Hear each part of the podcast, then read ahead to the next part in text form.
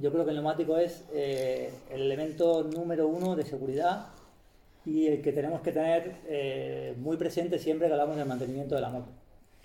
A diferencia de un coche, donde la banda de rodadura del coche está completamente en contacto con el suelo todo el tiempo, eh, ante la circulación, en una moto, por la forma del neumático y por la constitución del propio vehículo, eh, la superficie de contacto que tenemos de un neumático con el suelo puede ser del tamaño de una pelota de tenis o una pelota de ping-pong cuando la moto va en línea recta.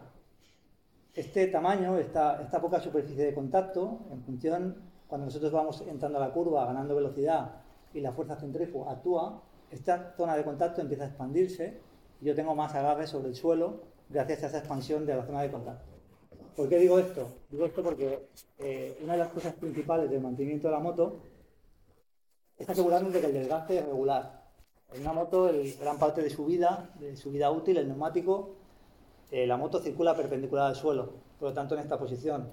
La zona de desgaste principal de la banda de rodadura es el centro. Entonces aquí empiezan a aparecer desgastes que no son homogéneos y el balón que tiene el neumático de moto empieza a cuadrarse, empieza a perder esa forma de balón y esto tiene un primer efecto sobre la seguridad enorme y es que cuando yo voy en moto y entro a una curva y miro al vértice, intento meter la moto, si el neumático de la moto no me acompaña y no tiene esta forma, la moto va a tender a ir en aquella dirección va a tender a salirse. Y la dirección se vuelve pesada. Yo tengo que hacer fuerza, tengo que contramanillear más para meter la moto en su, en su sitio. ¿no? Entonces, primer punto, súper importante, el desgaste del neumático, que sea uniforme.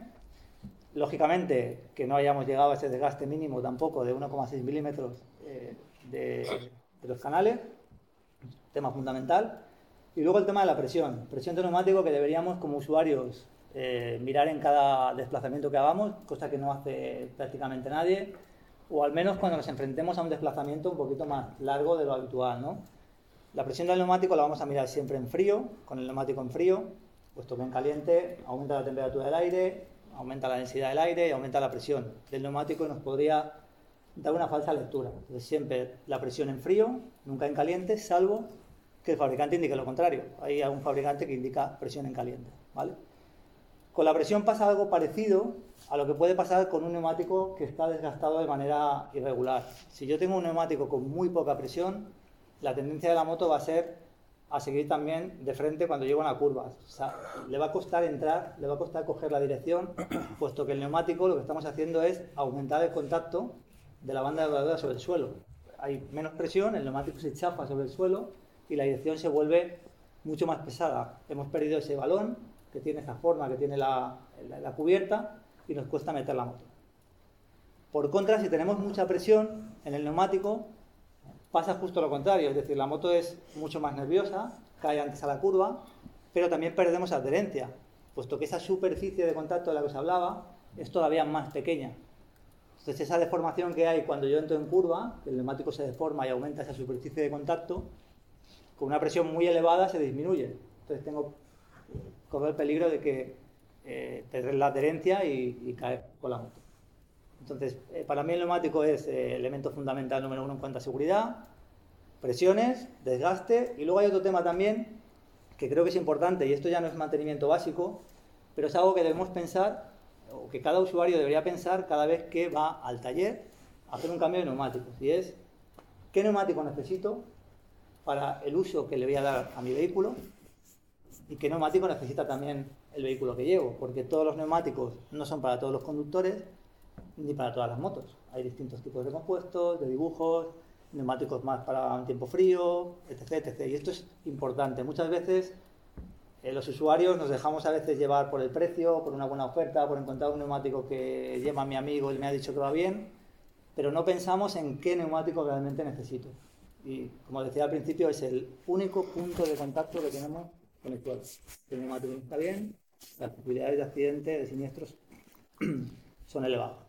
Cuando hay que cambiar los neumáticos, cambio el par o, o se puede cambiar solo uno. Cuando leo por ahí en revistas del motor dice que dos, por el tema de banda de rodadura diferente o no sé qué. Siempre cambio los dos. Siempre cambio los dos. Hay quien con un delantero, o sea, si con un delantero hace dos traseros. Yo normalmente cambio dos, porque el neumático, lo que decía al principio, eh, tú puedes ver una moto y visualmente el neumático te parece bien, el neumático hay que tocarlo, hay que ver cómo está, porque hay que ver los desgastes que tiene. Sobre todo, ya no solo el desgaste de uso o de presiones que decía antes, sino también otra, otra cosa que afecta al, desgaste del neumático es el estado de las suspensiones. Muchísimo. El estado y el ajuste de las suspensiones.